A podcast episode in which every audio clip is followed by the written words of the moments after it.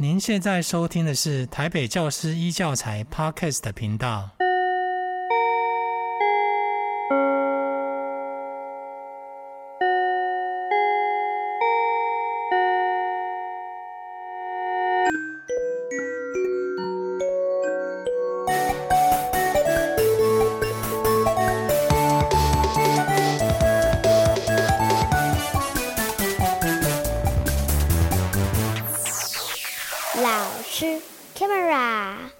好，欢迎来到老师开麦拉的未来聊天室。我是主持人宋美美老师。我们今天邀请到一起来聊聊未来的是台中市西屯国小彭伟峰校长。各位听众，大家好，我是西屯国小校长伟峰。彭校长在上一集的未来聊天室节目里，就和观众分享了我们在西屯国小第一次的未来思考工作坊一些精彩的。过程、感受还有观察，今天很高兴邀请校长再回来，呃，继续来跟观众分享第二次工作坊的状况。好，感谢美美老师的邀请，其实真的很开心啊，呃，第二次来到这个节目，那今天是二部曲，嗯，然后我把它取名叫做《当未来在西屯萌芽》哦，因为首部曲就是当西屯。遇见未来，遇见未来学，就是宋美美老师。嗯、那经过了一个礼拜之后，其实呃第二次的工作坊，那慢慢的这样子一个未来呃的想法，在我们老师的心目当中已经萌芽了。嗯，那首部曲其实我们是为了凝聚一百二十周年的校庆，那为了凝聚大家的想法，所以我们邀请了不同对象的教职员工，哦，那甚至于还有包括三位学生，共同从西屯的过去一起去思考西屯的未来。那在第一次活动当中，其实我们用了时间轴去回想起啊三十年前的西屯，并且将一些事件啊或者一些想法进行归类，那从当中去发现一些值得关注的主题。对，然后我们呃。问大家一个问题：如果照着这些趋势一直走下去的话，未来的西屯可能是什么样子的？所以就让大家可以看得到说，哦，原来十几十年吧的变化可以这么大。然后接下来我们在想未来的西屯的十五年、二十年的时候，呃，就比较能够想象。所以我们就来到了第二次的工作坊。所以老实讲，严格来说。其实第一次就沾一点点的未来的东西，然后第二次才是真正的进入西屯的未来。嗯，对，其实真的很有趣。那我我们也观察到，就是说老师在带工作坊的时候，好像有提到换的工具是吗？对对对对对。呃，后来第二次的工坊，我选择了两种呃未来思考的工具来引导大家想象。呃，一种是。第一种是未来论，那第二种是情节发展。那其实我本来没有，不是打算拿这两个工具的。可是，在第一场工坊里面，我听到、我看到了好几组的老师在对于要走哪一条路比较好，A 还是 B 比较好，一直很纠结哦。然后我就看了很不忍心，我觉得可以啊，可以啊，你们都可以去想的。然后，例如说有有一组的老师，他们就很挣扎，说，呃，他们觉得这个趋势一直下去的话，掌握科技的魔头，他们他们这样讲，魔头就会呃掌握我们教育的内容，然后学生都会跟着他们走，这样。然后，可是他们就觉得说。我们看到趋势是这样子，可是我们很不希望那个未来发生。我们希望学生是可以掌握科技的，是可以独立思考的。然后，所以他们就病人不知道，很纠结，就就想不下去的那种感觉。然后，后来我就我就跟他说：“可以的，你们都可以去想，放胆的下去想。”所以我就我就觉得说，应该要让老师们呃看得到，说他们可以想。不同的未来，然后往不同的方向去想，所以我我后来就选择了这两个呃工具的原因就是这样。嗯，其实我觉得我会观察到的是说，呃，我们的老师其实在做一些思考，有的时候会有道德磨人的念头出现，好像有很多应该跟不应该，对或不对。然后，但是我觉得宋美美老师很棒的地方是，呃，他其实鼓励我们大家去做各种可能性的思考，而且他也呃很接纳，那呃让我们大家可以用自己的想象力去把这个主题做充分的讨论。那我觉得也从过程当中听到的，原来情节分析哇，也有这么有趣的功效。对，呃，情情节情节分析可以让大家过过瘾嘛。呃，虽然后来因为时间不够，其实呃，西屯没有真的呃玩到呃完整的呃那个情节分析，可是已经有有看到一些东西了哈。呃，因为。思考未来的时候，不应该只想一个未来啊，应该要想很多个，所以根本不必纠结说，呃，对或不对，该或不该。然后，其实反而是抓住这个机会，然后大家集思广益的，很勇敢的往同一个方向下下去想，然后说，哎，那它会变成什么样？然后我我们才会得到那个很极致的，你原来根本就没有想到的答案，然后会当让大家这样哇一下说，天哪，竟然是这样。所以老师会觉得说，我们要思考不同的剧情是吗？对，通常我们在情节分析的时候，其实会让大家走四个不同的未来，就是。你你想一个好，想完了，我们再叫你再想第二个，然后再第三个，然后第四个。那我们当然有一些方法可以引导你要往要怎么想这这一二三四个，而且有很多种不同套的的方的想法，呃，不同套的轴线可以走。所以最主要的就是让大家不要呃固定在某一种想象。嗯，OK，哦，所以说老师是希望我们能够去想象不同诶、场景跟不同故事的剧情，是吗？其实不只是不同而已，而且它可以方向上完全相反。嗯、然后当你想到极致的时候，我我们等一下就来就来举一些例子好了，因为我觉得西屯在第二次的攻防的时候，其实就做到了这样子。然后我觉得那个案例还蛮好玩的，嗯、我们等一下可以来来举一些例子给。呃，观众分享一下。嗯，然后我这边也看到了，就是说，呃，其实有一组他提到的一些困难跟挑战。嗯、其实我们在思考的过程当中，那有一组提到的，呃，例如说，好像双语教育啊，或者是国际教育、国际交流。嗯、那大家提到的一些困难跟挑战，包括说，呃，有视讯啊，有语言啊，有师资啊等等的一些障碍。那呃，那其实那时候老师有做的一件事情，就是帮助我们去把障碍移除。然后让我们去看到这个背后的一些风景。老师要不要谈谈看，就是是什么原因你会 想要这么做？对，呃，在第一次公放的时候，我就问大家嘛，哈，我刚刚说的，呃，问大家说，哎，那那你觉得，你们觉得二十年后的西屯可能是什么样子的？那有一些老师就就想到说，啊，双语教育啊，那国际化啊，是都是我们西屯现在在做的东西，然后再往下延伸，可能是什么样子？嗯、然后就让它比较，呃，要怎么讲呢？比较再往前走一点。可是我会想说，嗯、哎，走一点，走走一点点不够啊，要走很多才对啊。所以我就、嗯、呃想办法要帮大家移除那个想象的障碍。所以我回家以后，因为我们刚好两次攻方中间有一个礼拜的空档，所以在呃这个礼拜的空间，我跟那怡珍助教就花了一点心思，动了一些手脚，在每一个想办法从每一组在第一场。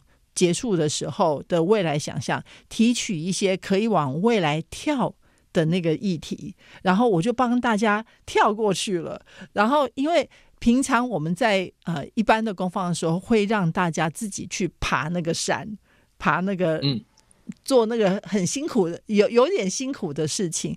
可是，在西屯嘛，我就帮大家跳过这个这个恐，呃。这个障碍，所以我就设计了六个核心议题的给老师们，然后呃，根据老师们呃前一次的那个四个主题，然后我就我就设计了呃六个核心议题给老师。嗯，我觉得这个过程其实很有意思，因为呃，其实我们在思考这个障碍的时候，那我们通常都会把这个障碍当成是目的。比方说，我们想要克服师资，嗯、我们想要克服种种不利的因素。嗯，那我们的目的好像就是想要把它克服，可是我们却忘记了，我们这样做其实山顶上还有更棒的风景。那我觉得，呃，就是妹妹老师她其实帮助我们去克服这个问题之后，带我们去看到那个山上的风景。我觉得这样的好处是说，对我们会看到那个做这个事情的动机。对对对对对，没错没错。我觉得每次站在山脚下，然后往往山上看的时候，你会看到有有石头啊，有很大的呃呃很很难爬的一条路，然后你会觉得好难爬上去。嗯、可是等到你站在山顶上的时候，你会看到还是有那个石头，可是那石头看起来就没那么大，嗯、好像踢一下就可以下去了感觉。然后、嗯、呃也看到了呃那条路，可是那条路就没有原来的那么辛苦。呃，基本上我想要做到的就是这样，先把老师们。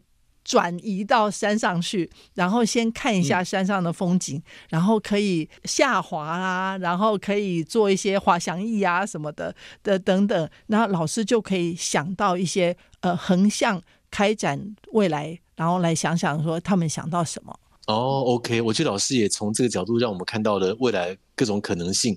那呃，但是我自己在讨论的过程当中，呃，我觉得难免因为比较没有受到想象力这样子的一个呃训练，所以一开始头脑有一点僵化。嗯、然后当大家讨论的时候，呃，总会想到要找寻答案，或者是想要找到正确的答案，所以一开始都会用观望的方式去看大家答案是什么，然后再决定自己的一个内容。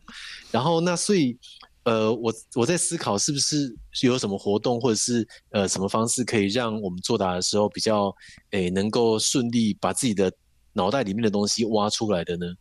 我我觉得校校长讲的是一个大家常见的呃一个困扰，一个困难吧，应该这样讲。呃，其实不是呃校长的脑袋僵化，是所有的人都是这样子的。然后，所以其实还有一个我常常会看到的是，大家不敢。那个放胆那件事情很难，对大部分人来讲很难，就觉得说，呃，好像不对啊，我不应该这样想，然后或者是我我这样想会不会太过分了一点啊？然后就看看别人的答案是怎么样的。如果别人刚好你的组员嘛，旁边的人想的也很大胆，你就比较大胆一点，说，哎，那我也可以再加上去。那如果你碰碰到两两个组员是那个非常的呃。呃，crazy，非常的疯狂的那种，那你的自己的想象就完全就会被带上去。我觉得那是一个很好玩的呃小组。互动的时候方的的发生的事情哈，然后回到校长的问题，那如果这样做的话，我们有一个方法是让大家可以先想一下，大家静下来，然后拿便利贴先想一下，说，那那你觉得会有什么？呃，会有什么东西？然后大家再放上来，然后才开始互相的分享，那是一个方法。可是我觉得，呃，搭别人的便车嘛，也没有什么不好，那都都是可以的，嗯、这样子。嗯，对，我其实也觉得说，因为呃，老师的带领方式也让大家是很轻松，而且信任感是高的。嗯，那在这种情况之下，就不不怕会把呃很笨的答案说出来，然后就觉得说很有趣这样子。没错，没错，真的要讲出来了以后，大家会笑，大家在未来思考的工作坊里面，每次都会笑得很大声，然后西屯也是嘛，对不对？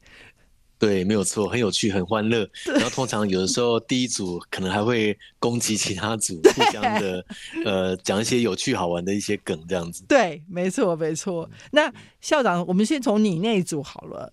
呃，好啊你，OK。你那组开始讲，你们那组做的是双语教育，就是刚刚刚刚提到那个双语教育跟国际教育。是，对这个主题。那呃没有错，因为其实我上一次第一次我是跟小朋友一起。同一组，那后来这个当中，其实妹妹老师，我觉得就她她的诶、欸、想法是非常的细腻，那其实也观察到各种不同的可能性，我就从这边就可以感觉得出来。那第二次她就跟我提议说，诶、欸，我们要不要试试看不同的方式，会不会酝酿出什么样的结果？那她就呃邀请我到了另外一一组，那请另外一位老师去带那个小朋友。嗯，那当然这样子的安排方式，哇，我也觉得让我看到完全不一样的风景。这个我觉得感谢。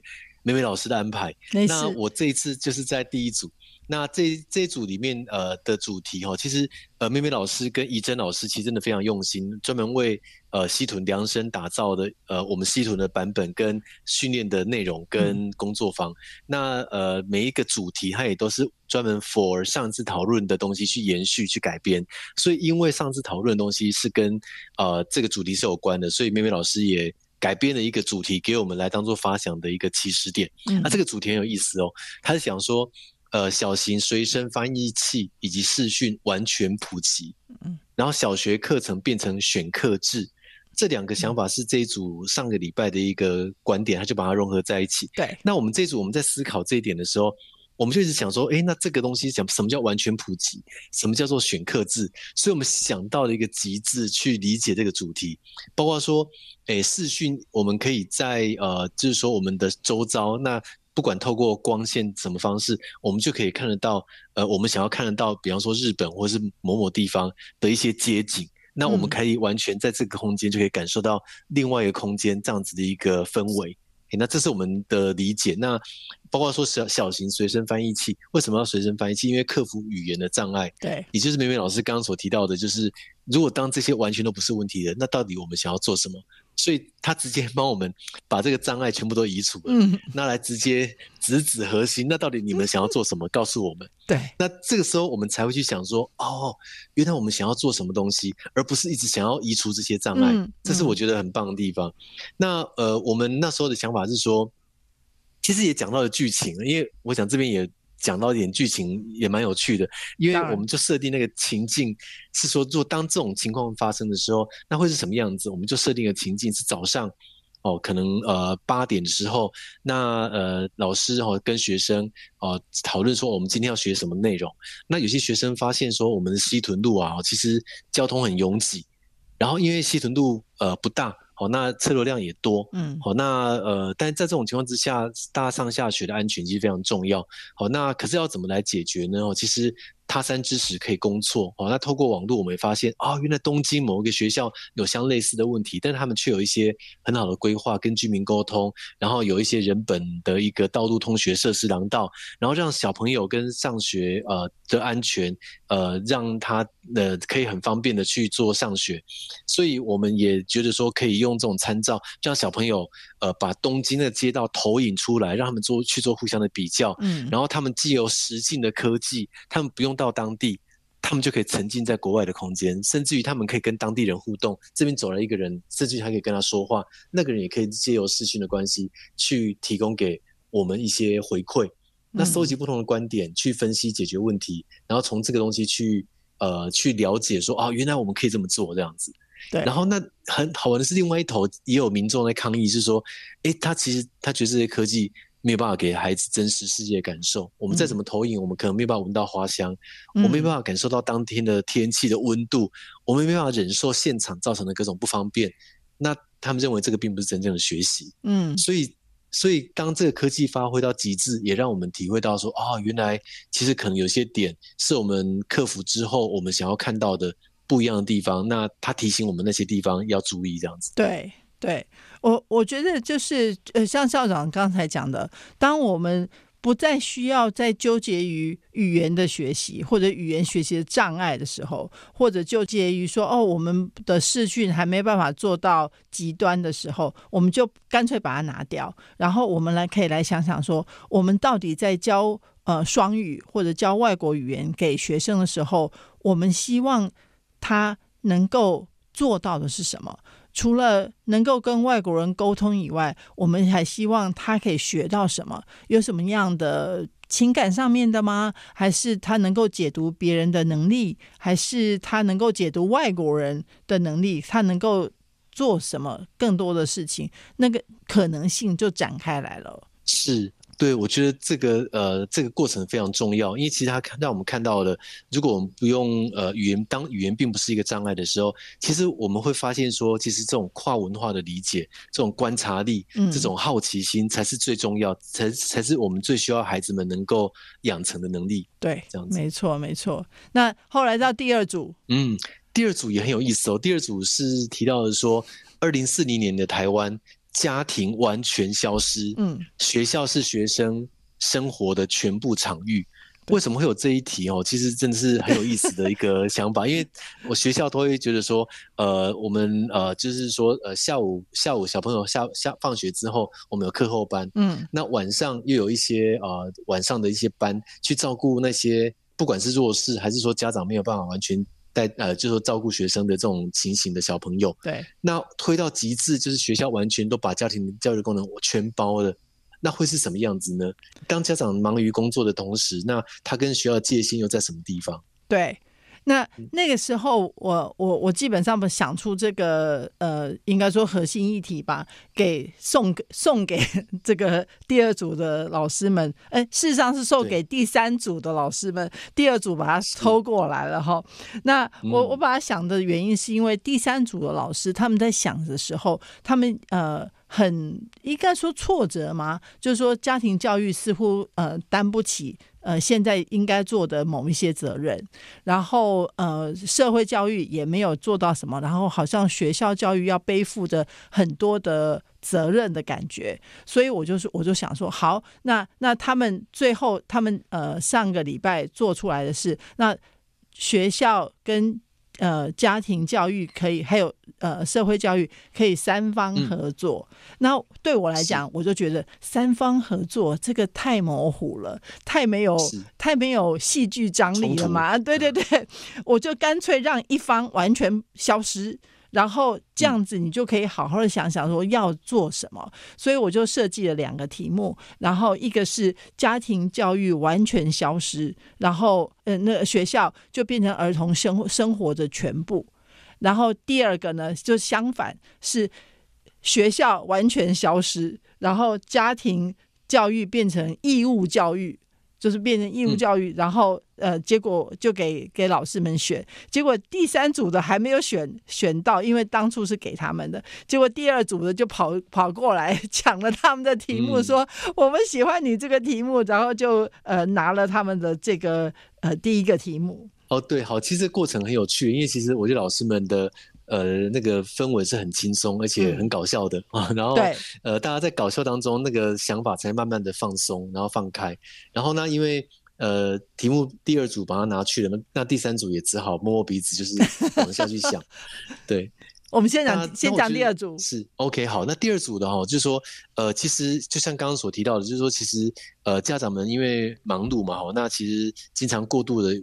委以学校教育来教导小朋友，那甚至于呃，有些家庭也忽视自己的责任。好，那一发生的事情就是会询问学校到底学校有没有尽到学校该责该该做的责任。嗯，那家庭的功能完全退场。那呃，我想美美老师真的是呃，就是就是这个情境设计的非常的呃特别，就是那就直接如你们的愿。干脆家庭就全部退场，你们也不用烦恼这些问题，让学校来处理。好，那这样会会怎么样？好，那那我们就让我们的思绪就是去去解放，去思考。那这组的老师哦，他他说他说呃，如果要做一个极致，好，那就按照政府的规划，好，那。甚至于包括基因工厂，依照基因去分配不同功能的学校，对，好，但是其实因为这样子一个分配结果，那他们觉得个人的自由意志可能会被牺牲，嗯，好，那因为这样产生出来的下一代，其实教育环境就是一个全部自学的一个学习环境，好，然后呢，因为基因优良，所以其实你也不用。需要花很多特特别的技巧去教他很多东西，那老师的功能就萎缩到只有生活自理的方面的指的指导，嗯、还有一些基础的一些学习上面。好，那小朋友其实基本上就是天才哦，因为基因的你都可以定做，然后不管不管是艺术，不管是呃科学，好，那但是总有一些东西是不能够被取代的，例如说家庭的。那个人的部分，嗯，好，那这部分只能够让老师去做一些发挥，所以有一些老师他就是想要给这些孩子一些爱，一些呃情感的的资的的资源，可是政府不允许，因为他说你你这是就是违背了那个当初哦家庭家庭的功能哦，就家庭要完全萎缩，那学生只剩下学校哦，那所以甚至有老师这个想象的嘛，就是说想要这么做，反而被独裁的政府发现而被抓走，对。对，那那是他们的情节分析里面，呃，出来演演出来的戏嘛，然后其实很好玩。然后，对，可是很好玩的是，他们这组在做完以后，我问他们，他们分享了以后，我问他们说，你们在过做的过程里面有什么样的感觉？结果有一位老师就指着旁边的同事说，他就很在乎没有人替他扫墓，然后从头到尾一直在讲这件事情，这样，嗯、所以。那个很明显的那个，呃，这是一个非常好的例子，就是很多未来在往下推演，或者是人为人为的推进的时候，其实往往会被跳脱出来的那个呃传统价值给给阻挡，然后往往会不成功。嗯、我觉得这是呃这个在里面一个很有趣的插曲。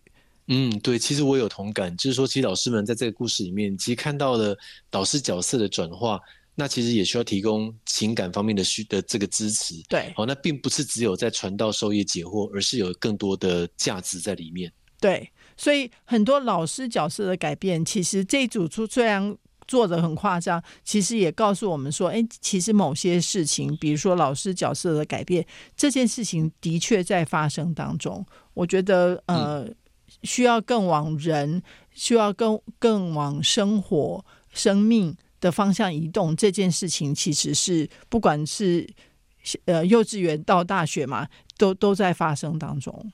这样，嗯。好，那第三第三组，对，那在第三组的部分，刚好就是呃，刚刚第二组的姐妹题啦，对，就是刚刚是说，哎，家庭完全萎缩，只剩下学校。那现在是家庭成为最主要的学习中心，对，哦，那学校就就萎缩，哦，这样子一个情况，所以就是跟上一题是相反的。对，那我我觉得。这一开始的时候，因为组员呃，他们这组的组员，第三组的组员，因为他们他们的题目被抢抢走了，然后所以这这留下来的这一题对他们来讲似乎有点难想，所以我就问了他们说：“哎，如果说呃，在这个家庭真的变成我未来学习中心的话，未来的的 center 的话，那么在这个环境下面，工作的方式要不要改变？有没有改变？”家庭教育如果变得那么重要的话，然后如果大家都是父母的话，那你一定要所有的父母一定要投注很多的时间在小孩的教育上。那这样他们的工作就改变啦，他们就不会只再是呃建筑师，他们不再是医师等等这样单一的工作，他们一定就是还要加上一个父或母。的或者是家长的这个角色，那这样子的话，他的工作样貌还会是现在这个样子吗？然后老师如果那个时候还有老师的话，那老师的工作样貌还会是这个样子吗？啊，然后这组就整个开窍了，就说啊，我知道了，要我们必须要重新定位工作的的到底是什么，然后而且要把孩子教育的分量跟地位放得非常重，所以他们就开始展开他们的想象。嗯，对。那其实这边这边他们也有发挥他们的想象力的地方，嗯、包括说，呃，家长其实甚至于说他照顾小朋友的状况，都还必须要受到评分，然后评量。嗯、那甚至于还有可能，甚至于还要转换成他的工作时数，然后他要参加研习等等之类的。嗯，所以会。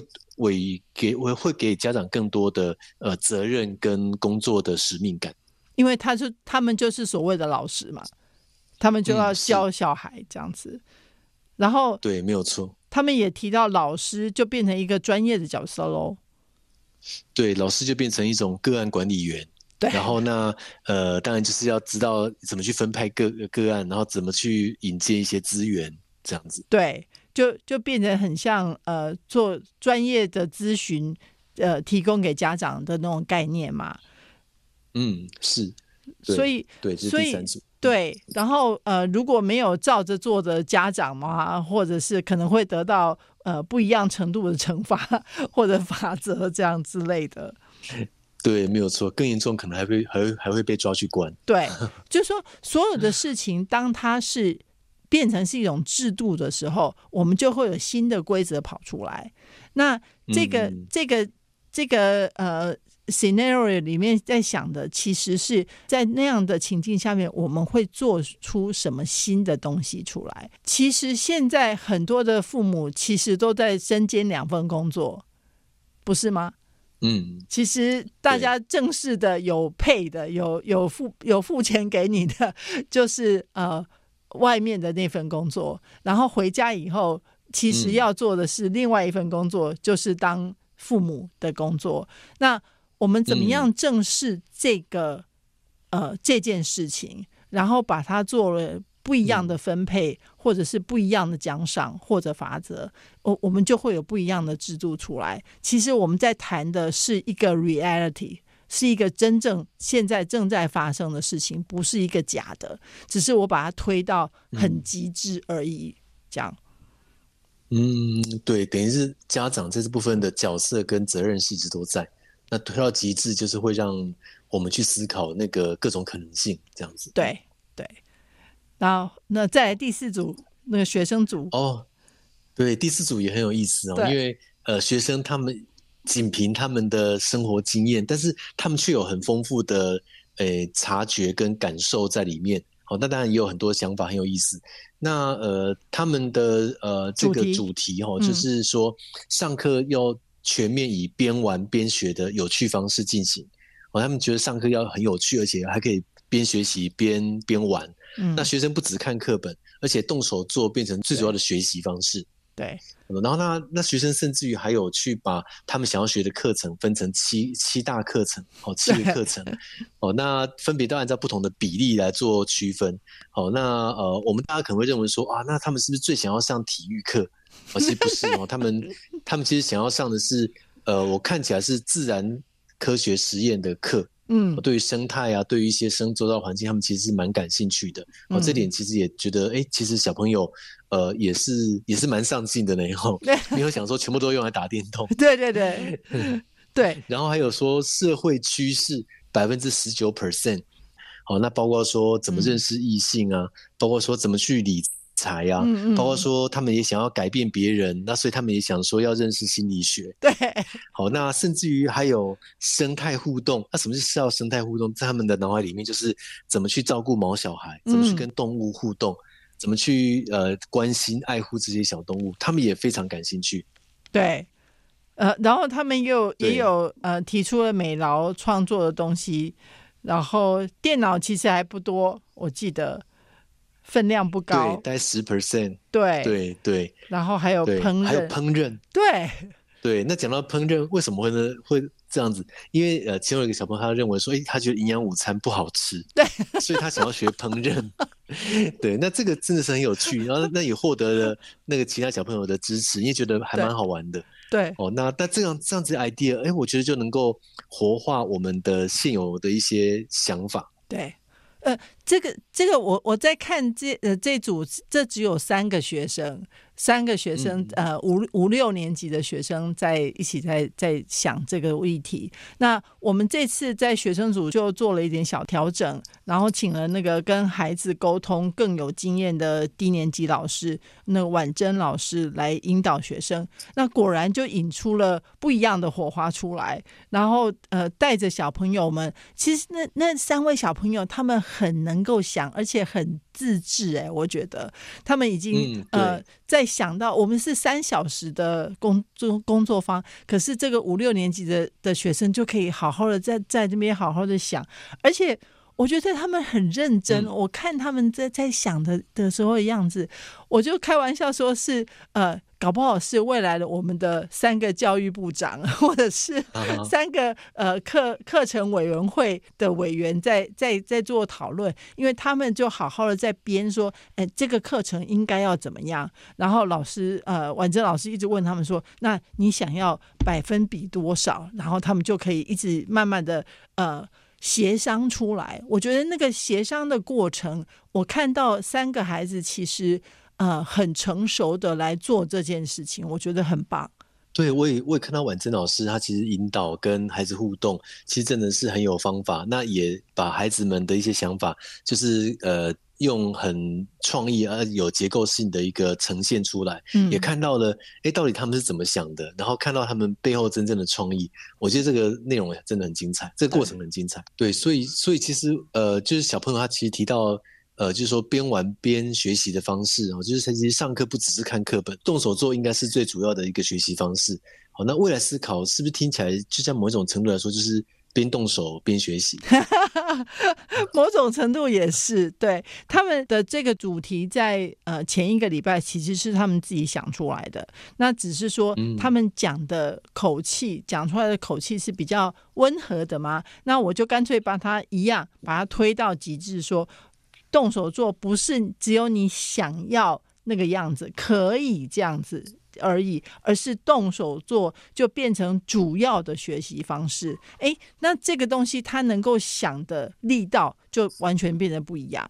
那其实呃，回到那个校长的问题，未来思考某种程度，嗯、对，是在是在动手做，然后也是在跟别人协商，然后也同时也在动脑，这是三个东西一起下去，那个脑手口嘛，一起下去的的一个学习，我我我觉得是呃现代的学习就会往这个方向走。嗯、所以，请问校长，呃，在整个过程里面，呃，您有没有看见什么？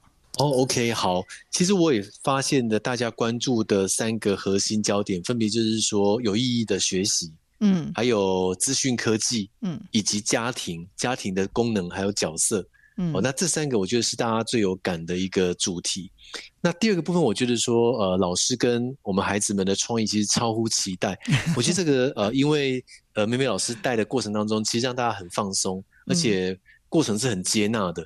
哦，甚至于说，当小朋友说营养午餐不好吃的时候，很难吃的时候，那我觉得这样子的一个想法，其实是孩子们的一个，不管是玩笑话还是说呃主观的感受，嗯，哦，其实我们的氛围都是接纳的。那我觉得什么话都能够说，那什么事都能够想，只要自己的创意都都能够展现出来的话，那我觉得都是一个呃我们鼓励的表现。对。那第三个部分哈，其实我也诶。想到的就是说，其实呃之后然后那个小琴老师团队里面有一个很棒的老师，嗯、小琴老师，嗯，好，那他也说了一句话，让我觉得说很有感觉，嗯，他说缺乏想象力会局限人的能力，哦、嗯，大部分的人都是有能力的，可是欠缺对未来的想象，缺呃缺乏这个想象，会让我们以为只复制别人的经验。那我们就没有办法开创自己的潜能。他意思是说，如果我们呃，当我们做行政或者做老师，其实去年怎么做，我们今年就怎么做。哦，那这样子一个复制贴上、复制贴上，看似很有效率，而且很稳定。嗯，哦，可是实际实际上。在呃月复一月、年复一年这样过程当中，我们却失去的是我们的想象力跟我们的创意。好，那诶，他也提提到，就是其实这样子，像美美老师带给我们的工作坊，好，其实思考要能够伸展出来，才能够产生创意。所以在这个工作当中，其实大家都都能够把自己的思考跟头脑慢慢的放松，然后去做一些诶。看似天马行空的一个发想，可实际上是让自己的创意不断的源源不断的能够进来，而且这些想法或者是想象，其实都跟现在的现实是有连接的。不是真正的天马行空，嗯、我们都误以为它是天马行空。然后，可是你如果想完以后坐下来，大家讨论一下，就会发现说，哦，它是可以用在现在的现实上面的。后来在结尾的时候，我很多老师就提出一些他们他们不同的想法，我就很感动的说，呃，很多个老师就提到说，呃，他们这次可以大家平常呃在一起的时候都是什么？呃，问问彼此说中午要吃什么啊？要团购什么啊？然后很很少能够、嗯、呃有机会知道一下对方脑袋里在想什么。然后这次呃就可以有这样的机会，我我觉得我听了以后觉得，哎，对啊，是这样没有错。嗯，没有错。那我我其实也听到老师们他说，哎，其实他觉得说呃很难打破的一些旧思维。嗯，那他曾经有害怕去想。然后以为自己跳出去，因为其实想的过程当中，呃，有有很多的框架会绑住我们。嗯。但事实上，让自己的想法去解放，去做一些呃思思考，我觉得对自己的创意是有帮助的。对。所以他当他这样做之后，哎，反而觉得说，哎，这个感觉还蛮不错的。好，反而并没有造成什么危险的动作，好，只是让自己的创意能够好好的伸展这样子。呃，然后然后有很多呃，有一位老师提到说，哎，其实他看到的。很很重要的是师资这个这个问题，就是有开放性思维的师资的培养，嗯，这个是困难的。可是这个是一师代的教育是非常需要的。然后我我觉得我很同意他，嗯，他的讲法，就是说呃。科技这个东西进来，已经让我们的孩子跟以前是完全不一样的。那他的不一样的地方不在于哦，他他们很会用科技这样而已。然后不是说科技的一上手跟不上手的这个问题，而是那个科技呃根本的就改变了小孩，就是现在年轻人他们思维的方式。然后。我们嗯，老师们要怎么样赶上那种方式，才能够呃有更有效的教育他们？我觉得这是一个很严肃的问题。嗯、然后这个攻方就让我看到说，有老师就看到这一点了，他也看到自己的害怕。对，因为一开始我们在讨论这个组成的时候，嗯、那时候美美老师有提出一个呃建议，是说是不是小朋友可以加入？嗯，那呃，那其实说实在，当初我是没有想过这个问题。那后来美美老师提出来之后，我才开始认真的去思考。嗯，那从老师的回应当中，呃，就可以发现到说，哎，其实小朋友们观点也提供给他们一些呃很棒的思考。因为呃，有老师提到说，小朋友参加他觉得是有必要的，因为他们的想法跟我们不一样，那给了我们很多的想象。对，然后他呃，那既然我们希望未来呃，我们希望他们能够成为我们希望那个样子，那他们是是是主体，他们是主角，那他们的想法应该也能够呃放进来，让我们当做是整体思考一部分才对。对啊，对，老老实讲，我其实很感动，在那天呃，老师们其实很尊重呃小朋友他们的想法，然后他们。呃，讲完以后，呃，老师们都给他们很多的正向的支持，然后也接纳他们的想法。我觉得这个很重要。嗯，是。那我其实有呃观察，或者是呃看到呃美美老师的一些跟我们互动的一个状况，嗯，让我觉得印象很深刻的地方。例如说，我觉得当我们有一些组别卡在某一些地方的时候，我觉得老师很会丢一些关键问题。那当大家在在焦灼的时候，其实老师的问题就能够往往让大家迎刃而解。我觉得老师是很有功力，嗯、然后能够洞察到说 那个点可能在什么地方。谢谢谢谢校长。其实呃，那个是经验吧。那因为关于未来这件事情，我觉得大家卡住的东西不会是一样的东西，可是很容易卡住的方法，可卡到的地方是一样的。呃。或者说我不能说它是一样的，嗯、可是是类似的，应该这样讲。嗯，是对。那我其实也发现，就是说，虽然我们记住很多的工具，那但是不同的人使用，其实就有不同的效果。嗯、那我我也发现，美美老师的人格特质是一种接纳、尊重各种不同的声音，那同时又能够很敏捷的去察觉呃学生或老师的一些呃声音或感受。哦，那我觉得在这种情况之下。呃，这样子的工作方式轻松有趣，而且环境是信任的。我觉得这个也是一个很重要的一个过程。嗯、那个呃，创造一个呃互相信任的环境，的确是呃，他一个工作方能不能成功一个很重要的因素。那尤其是关于未来，其实我们没有对错。然后我们没有必要去纠正任何人，或者是跟人家吵到底说，说啊，你 你你是错的，我才是对的。嗯、那要做的反而是帮大家想到的，有一些到嘴边的话，然后又不敢、不太敢讲出来的那些东西，有没有？呃，想办法帮大家拉出来。然后，所以我会比一般人更仔细的去听这些话语中的小线索，然后想办法帮人家把它放大。然后把它，嗯、呃，某种程度的放到纸上来嘛，让大家都可以看得见。嗯，是没有错，没有错。好，那今天很谢谢伟峰校长来到节目中跟我们畅谈西屯国小的这个经验。嗯，OK，谢谢呃美美老师。好，那其实我也想到爱因斯坦曾经说过一句话，嗯、他说：“Logic will get you from A to Z，嗯，Imagination will get you everywhere。”嗯。哦，那意思是说逻辑会带着你从头到尾，嗯，可是想象力却会带着你到任何一个地方。对，那我想想象力就是你的超能力哦，有句台词这样说。好，那探索未来就是发挥我们的想象力，所以在这边也要邀请大家一起探索未来。那未来也要持续锁定呃宋美美老师的节目哦。好，伟峰校长好会做广告。呃，不过呃，的确，我希望。真的很希望看到一个大家的想象力大家想要的那个未来都可以自己开创出来的那种情境我真的很希望大家都可以相信自己的未来思考能力。好谢谢。好谢谢老师感谢大家。